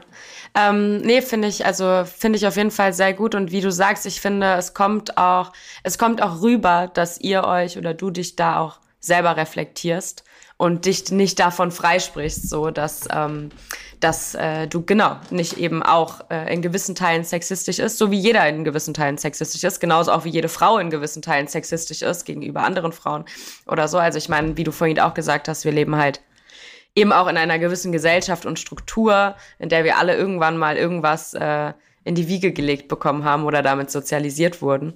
Und äh, ich glaube, da kann sich niemand freisprechen und es wäre auch, glaube ich, sehr naiv, sich komplett frei zu sprechen und zu denken, man wäre durch und durch guter Mensch. Deswegen ja, finde ich den Song äh, sehr, sehr gut umgesetzt und trotzdem auch aus der Perspektive sehr empowernd, wenn man sich den auch, also gerade für mich als Frau, sich den anzuhören, eben auch so ein bisschen. Ich kenne super viele Songs, wo Frauen eben genau das machen und so ein bisschen natürlich auch ein bisschen Zeigefinger auf, äh, auf äh, dann eben vielleicht toxische Männlichkeit zeigen. Aber ich finde es immer, es gibt mir oft noch mal mehr, wenn das auch Männer machen. Und ich glaube, das finde ich sehr wichtig, cool. dass, sich, dass sich da irgendwie mit beschäftigt wird. Ja. Krass, das habe ich jetzt so von ähm, von, deinem Geschlecht noch nicht so gehört. Deswegen äh, cool, dass du das so, so sagst. Finde ich, freut mich. Ja, ich finde es immer, immer schön, wenn, ähm, wenn den Personen, um die es in dem Moment ja auch geht und das äh, in dem Moment dann eben Frauen sind, auch vielleicht diese Arbeit und diese Aufklärungsarbeit dann auch einfach mal abgenommen wird. Ähm, und wir das nicht immer wieder erklären müssen. Deswegen finde ich es, glaube ich, eine ne gute Perspektive, weil es vielleicht auch da so ein bisschen dieses Ding ist, vielleicht hören Männer dir bei diesem Track aber eher zu, wie wenn eine Frau jetzt einen Track darüber machen würde, zum Beispiel. Und, oder hören okay. dir anders ja. zu, vielleicht auch. Und deswegen glaube ich, hat das, ein, hat das ex, einen extremen Mehrwert, wenn sich eben auch Künstler damit beschäftigen. Ja.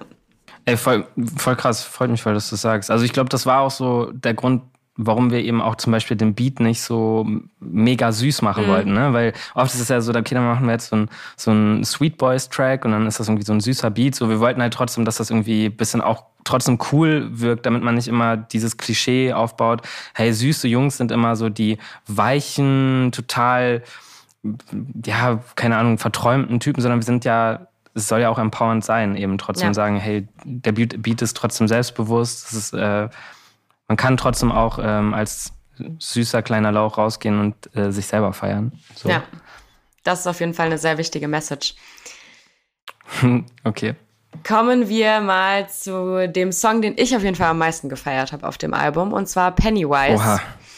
Okay. Ähm, genau, es geht so ein bisschen um ja die Angst vor der Angst und ähm, du sagst in dem Track auch, dass du mehr Angst vor der eigenen Angst hast und äh, genau als vor als vor Pennywise, ähm, genau den Charakter, Charakter aus dem Film äh, ist.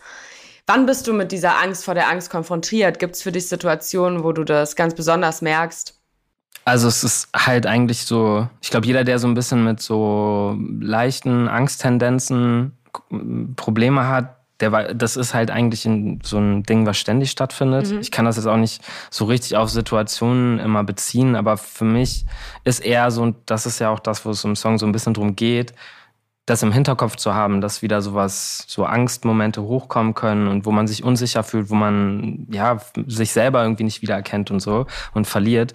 So dieses Bewusstsein ist halt die Angst vor der Angst. Also und diese, ja. die trägt man, glaube ich, immer ein bisschen mit sich rum. Und ich würde auch behaupten, das mal, also jetzt in meinem Fall, dass ich das schon sehr, sehr lange mit mir rumtrage, aber nur oft nicht so richtig ähm, mir vor Augen geführt habe, dass das da ist. Und ähm, dass das eben auch oft ein Grund war, warum ich in bestimmten Situationen eben nicht so gut klargekommen bin. Oder vielleicht, äh, ich weiß nicht, so, ja, eben manche Situationen dann auch gemieden habe, so ganz unterbewusst, damit ich eben dieser, dieser Angst nicht ausgesetzt bin. So, ne? Ja, hast du das Gefühl, dass sich das auch ähm, gerade so über die letzten zwei Jahre Pandemie, wo man irgendwie auch vielleicht gerade am Anfang einfach auch so ein bisschen isolierter gelebt hat, ähm, dass sich das verstärkt hat? Äh, gesamtgesellschaftlich mhm. oder jetzt bei mir? Gesamtgesellschaftlich, aber vielleicht auch so auf dich bezogen, wenn du es von dir abhängig machen kannst. Also ich habe so schon das Gefühl, dass das bei vielen Leuten ein großes Thema war in der Zeit, weil sie vielleicht auch das erste Mal richtig ähm, keinen Eskapismus betreiben konnten irgendwie, mhm. ne, sondern mit sich selber da irgendwie konfrontiert waren und dann gemerkt haben, scheiße, deswegen gehe ich ja immer feiern, um diesem Gefühl aus dem Weg zu gehen. Ähm, ich glaube, dass das viel, ja, schon für viele ein Problem war, was aber vielleicht auch gut war, dass man sich da ähm, ja einfach mit konfrontieren musste. Ich für meinen Teil muss nicht sagen, würde nicht sagen, dass das schlimmer geworden ist. Also mhm. mir ist es fast ein bisschen entgegengekommen, weil ich eben das Gefühl hatte, ich fühle mich jetzt nicht so gezwungen, irgendwo hinzugehen. Ich ähm, fühle mich nicht genötigt, Leuten absagen zu müssen und wieder so Ausreden zu erfinden, warum ich eben nicht dahin gehe und so.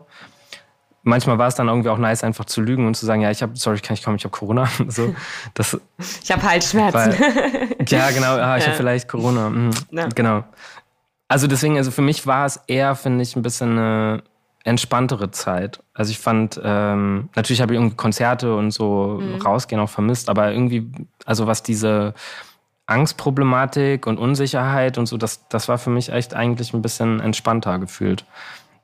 Ich merke nur jetzt im Nachgang, dass natürlich diese zwei Jahre, in denen man sehr, sehr viel zu Hause war, mein, ähm, ja, mein, weiß auch nicht, so dieses soziale Miteinander so ein bisschen geschädigt hat. Also ich tue mich immer mhm. noch sau schwer, Kontakte wieder regelmäßig anzugehen, weil ich mich vielleicht auch ein bisschen zu wohl gefühlt habe in diesem Isolationsmodus und jetzt einfach merke, ey, ich habe die Fähigkeit ein bisschen verloren, ständig mich um Leute zu kümmern, so damit man weiter befreundet ist oder so. Ja. Ähm, da merke ich jetzt so im Nachgang, dass ich da ein bisschen äh, vielleicht ein paar Fehler auch gemacht habe. So. Ja.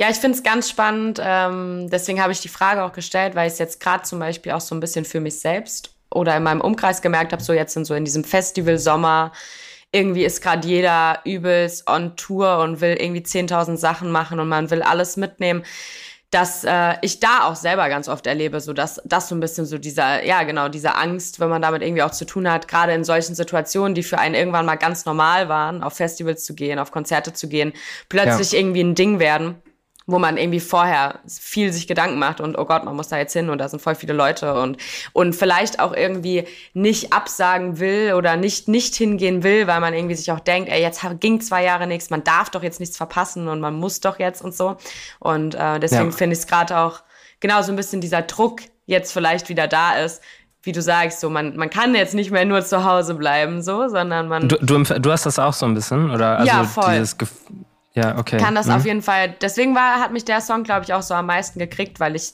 das auf jeden Fall, also gerade auch so diese, diese Line, mehr Angst vor der eigenen Angst, also oder dass man mehr Angst ja. vor der eigenen Angst hat als, äh, als vor so Charakteren wie Pennywise oder so. Ähm, weil ja auch Angst total willkürlich sein kann irgendwie, ne? Also gerade oder ja. auch, auch nicht greifbar unbedingt für andere Leute.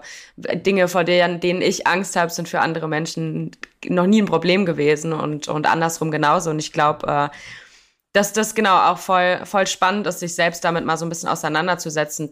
Was löst in mir irgendwie auch so eine Angst aus? Und, und ich bin dann immer ganz oft, gerade auch in Bezug zum Beispiel bei so Festivals oder so, wenn ich vorher irgendwie denke, okay, und jetzt muss ich da hin und jetzt könnte das passieren und es könnte das passieren und mich so ein bisschen reinsteiger, dass ich da auch immer mich so ein bisschen selber runterhole und so denke, was soll im schlimmsten Fall passieren so. Die Welt, ja. die Welt geht nicht unter, wenn du da jetzt nicht hingehst oder die Welt geht nicht unter, wenn du, wenn du da irgendwie zu, also zusammenbrichst, weil du Schiss kriegst vor irgendwas oder so, sondern sich da auch selber ein bisschen, bisschen beruhigen, genau, so. Druck rausnehmen ja. und gar nicht so versuchen, dagegen zu stellen, weil meistens zumindest bei mir ist es so, dass es das dann immer eher füttert, wenn ich so mit Zwang versuche, jetzt darfst du auf gar keinen Fall irgendwie Schiss kriegen vor irgendwas oder Panik bekommen oder wie auch immer.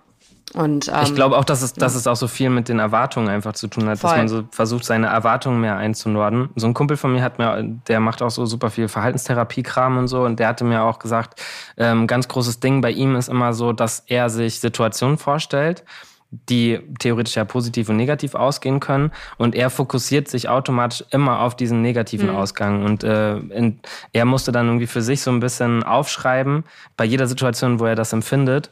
Auf der einen Seite, was kann, was, was könnte positiv passieren?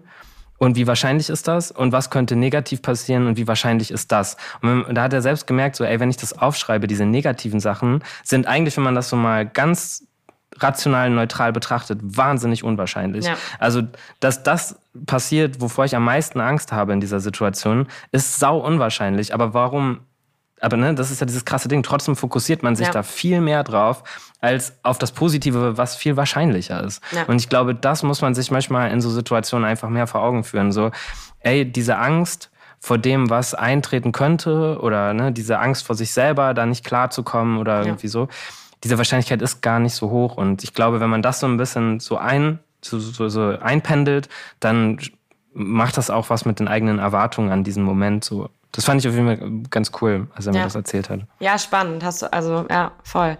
Und ich finde es halt, glaube ich, auch immer, immer, also mir hilft es auf jeden Fall immer sehr. Und ich glaube, so geht es vielen Leuten, gerade natürlich auch mit Musik oder mit Gesprächen oder so, mhm. zu zu sehen, zu hören, dass das, glaube ich, ganz, ganz vielen Leuten so geht. Ne? Und dass man oft aber in so Situationen auch denkt, wie bescheuert man jetzt ist, dass man gerade irgendwie Angst davor hat oder so. Ja. Obwohl es eigentlich, glaube ich, leider natürlicher ist, als man sich in dem Moment manchmal vorkommt. Und mir hilft das dann auch immer so ein bisschen, mir selber den Druck rauszunehmen und äh, genau, sich auch selber irgendwie vor Augen zu führen, dass das auch einfach normal sein kann. So. Und, ähm, Ey, total. Und, und da finde ich ja auch wirklich diese, weil du vorhin noch von der New Wave gesprochen hast, das finde ich zum Beispiel auch was, was man sich ähm, unbedingt von denen abschauen muss. So. Auch wenn diese ganzen Festivals und Shows und so, ja, ne, so übelst äh, ballerig daherkommen, alle sind am Moschen und ne, es wirkt ja alles so sehr heftig mhm. eigentlich. Aber sobald irgendjemand Anzeichen von Voll. Panikattacken zeigt oder sich sensibel äußert, bestimmt, die sind alle so supportive, Alter. Das ist echt krass. Und das in so einer ähm, ja, toxischen äh, Musikkultur wie ja. Hip-Hop, weißt du, ja. wo eigentlich so Fehler eingestehen und sich sensibel zeigen ein No-Go war. Ne? Und jetzt sind wir da schon an dem Punkt, dass das überhaupt kein Thema ist und alle dich sofort auffangen. Ja. So, ne? Das finde ich, äh, finde ich schon bemerkenswert und auch geil, dass wir uns da so schnell hin entwickeln konnten jetzt in den letzten Jahren. Finde ich schon krass. Voll, das kann ich auch auf jeden Fall nur bestätigen, jetzt auch so von den Festivals, auf denen ich jetzt diesen Sommer war oder auch Konzerten in den letzten Wochen, dass ich mich wirklich ausnahmslos im Publikum, auch auf dem Splash, auch auf dem Splash, wo viele irgendwie junge Leute, die auch natürlich so eine gewisse Grundaggressivität irgendwie mitbringen, ziemlich viel getrunken ja. haben und so, dass ich trotzdem sagen muss, ich habe mich eigentlich in keiner Situation unwohl gefühlt oder hatte irgendwie Angst. Ich bin zum Beispiel auch jemand, ich liebe Moshpit, ich finde es sehr nice und äh, bin da dann trotzdem natürlich einfach als als Frau, die kleiner ist als viele Typen, die irgendwie um einen herumstehen. Ähm, ja. Ist es natürlich auch ein, ein gutes Gefühl, wenn man weiß, okay, hier ist irgendwie auch jeder gerade supportive miteinander.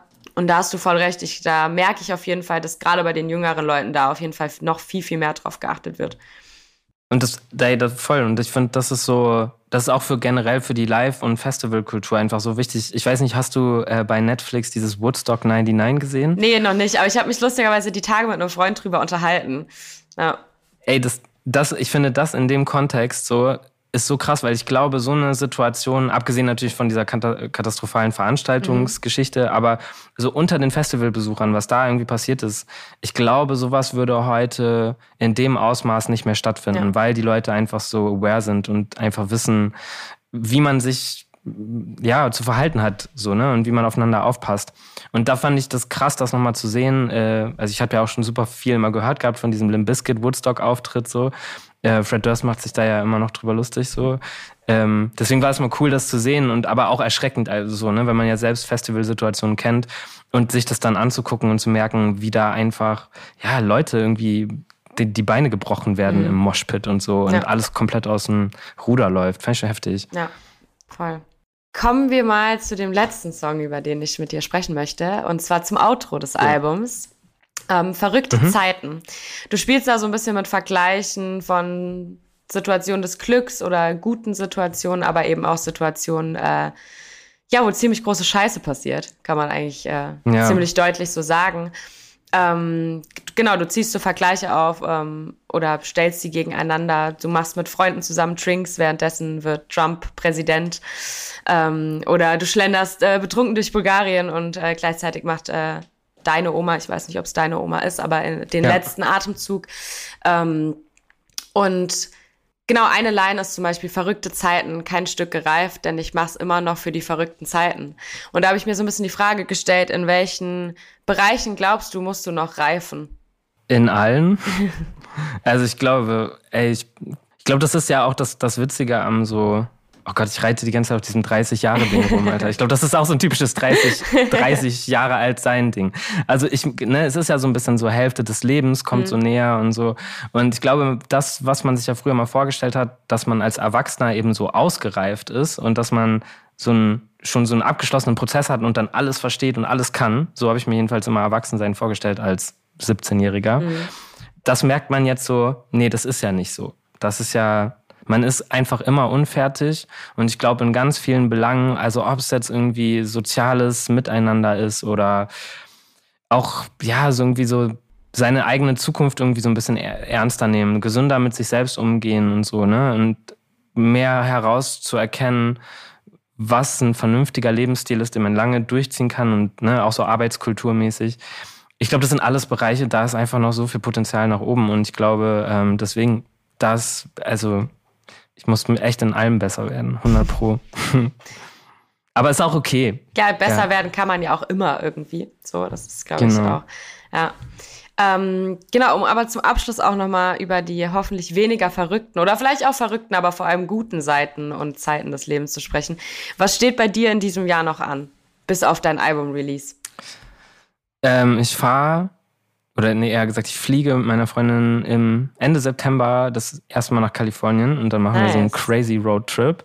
Und äh, ja, ich bin voll, voll hyped, weil da gibt es auch so ich habe das in New York auch schon mal gemacht, so eine Hip-Hop-Bus-Tour, so ein richtiger Touri-Shit. Da fährst du mit so einem komischen Hip-Hop, kennst du das? Ähm, lustigerweise, ja, lustigerweise war mein Vater schon ein paar Mal in New York und der hat diese Tour auf jeden Fall gemacht Krass. und äh, mir davon mal erzählt, ja. Ey, das ist sau trashig und ähm, ich kann auch verstehen, dass du jetzt so richtige Hip-Hop-Heads denken, so, oh Mann, Alter. Aber ich bin jetzt so, also ich fand das halt schon witzig, weil ich mich auch gerne als Tourist wahrnehme mhm. in so äh, Städten und ähm, in L.A. möchte ich das auch machen und dann fahr, fährst du halt durch diese ganzen äh, Compton, Inglewood-Geschichten, halt da, wo die ganzen Filme auch gedreht wurden, hier Boys in the Hood und Menace to Society. Und ich bin da halt als Kind, ich bin auch so ein krasses Fernsehkind. Ich bin früher, ich habe mir einmal in der Woche Friday reingezogen, einmal in der Woche Boys in the Hood, weil mich das so, äh, so Hip-Hop-mäßig so aufgeladen hat mhm. als Teenager. Und deswegen feiere ich, also ich habe voll Bock, das alles mal in echt zu sehen. Und ich glaube, anders als mit diesen touristischen Bustouren kommt man da einfach nicht hin, ja. ohne dass man, ja, ja, weiß nicht, irgendwas passiert oder so. Ja, das stimmt. Wir hatten das zum Beispiel ganz kurz als äh, äh, letzte Anekdote, weil das hatten wir nämlich in New York. Da wollte ich unbedingt zu diesem, zu dieser Wu-Tang Street. Die haben ja in ähm, Long Island äh, jetzt diese offizielle Wu-Tang-Straße mhm. eröffnet. Und ich dachte halt, ey, das ist bestimmt ein geiler Touri-Hotspot. Da läuft man so hin, dann gibt's Shirts und vielleicht limitierte Vinyl und so. Ich habe aber nicht gecheckt, dass das halt in den Projects ist und dass es einfach nur eine Straße ist, mitten im Ghetto, so, ja. die jetzt einfach Wu-Tang Street heißt. Und ich bin dann mit meiner Freundin einfach so hingelaufen, habe schon auf dem Weg gemerkt, so, boah, fuck, hier wird's ganz schön düster. Die Leute gucken uns richtig strange an, sind auch so SUVs vorbeigefahren mit so verdunkelten Scheiben, so ganz langsam und so. Und ich war so, fuck, also ich weiß gar nicht, ob das jetzt so schlau war, dass wir hingehen. Und ich habe auch ein Foto dann irgendwann bei dieser Wu-Tang Street gemacht und man sieht richtig, dass ich voll Schiss habe. Also ich stehe da halt wirklich mal so dieses Wu-Tang-Zeichen so auf, auf, wie so ein kleiner Junge. Ja, das war krass. Aber sehr schön, dann hast du auf jeden Fall persönlich noch ziemlich coole Pläne. Gibt es irgendwas, was du dir musikalisch vielleicht für dieses Jahr noch wünschst? Mm, gute Frage. Also ich fände es geil, wenn, wenn ein neues Sorry-Album rauskommen würde. Ansonsten, ja, ich weiß auch nicht, also ich ey, mehr Live-Konzerte. Ich würde mir natürlich für mich selber wünschen, dass ich vielleicht noch die Chance bekomme, irgendwo mal aufzutreten, mhm. weil booking-technisch das leider etwas schwierig läuft gerade. Ähm, und ich hätte voll Bock, weil ich schon echt viel geprobt habe und auch äh, viel so Gitarrenkram vorbereitet habe für eine Live-Show. Also fall, falls jemand zuhört, der bookt und Bock hat auf so weirde, neusige Mucke, ähm, holla at me. und äh, genau, also sowas würde ich mir wünschen. Ansonsten ey, geht auf mehr Tornpok-Konzerte. Das macht euer Leben besser. Sehr gut. Dann äh, kann ich eine ja. Sache noch abschließend sagen, Klar. weil ich das vorhin ähm, nämlich fast falsch gesagt hätte. Also Daniel Hoffmann heißt der Typ, der das Pennywise-Video gemacht okay. hat. Perfekt. Also weil ich Daniel Hoppe gesagt habe und das war nicht ja. ganz richtig. Perfekt. Dann äh, danke ich dir für das schöne Gespräch äh, und deine Zeit vor allem. Und ähm, ich wünsche dir vor allem alles Gute für dein Release diese Woche. Ähm, ich freue mich Dankeschön. sehr, wenn es draußen ist. Euch vielen Dank fürs Zuhören und viel Spaß äh, beim Zuhören von dem Album Gap von Pfiffi. Bis bald. Tschüssi. Backspin. Backspin.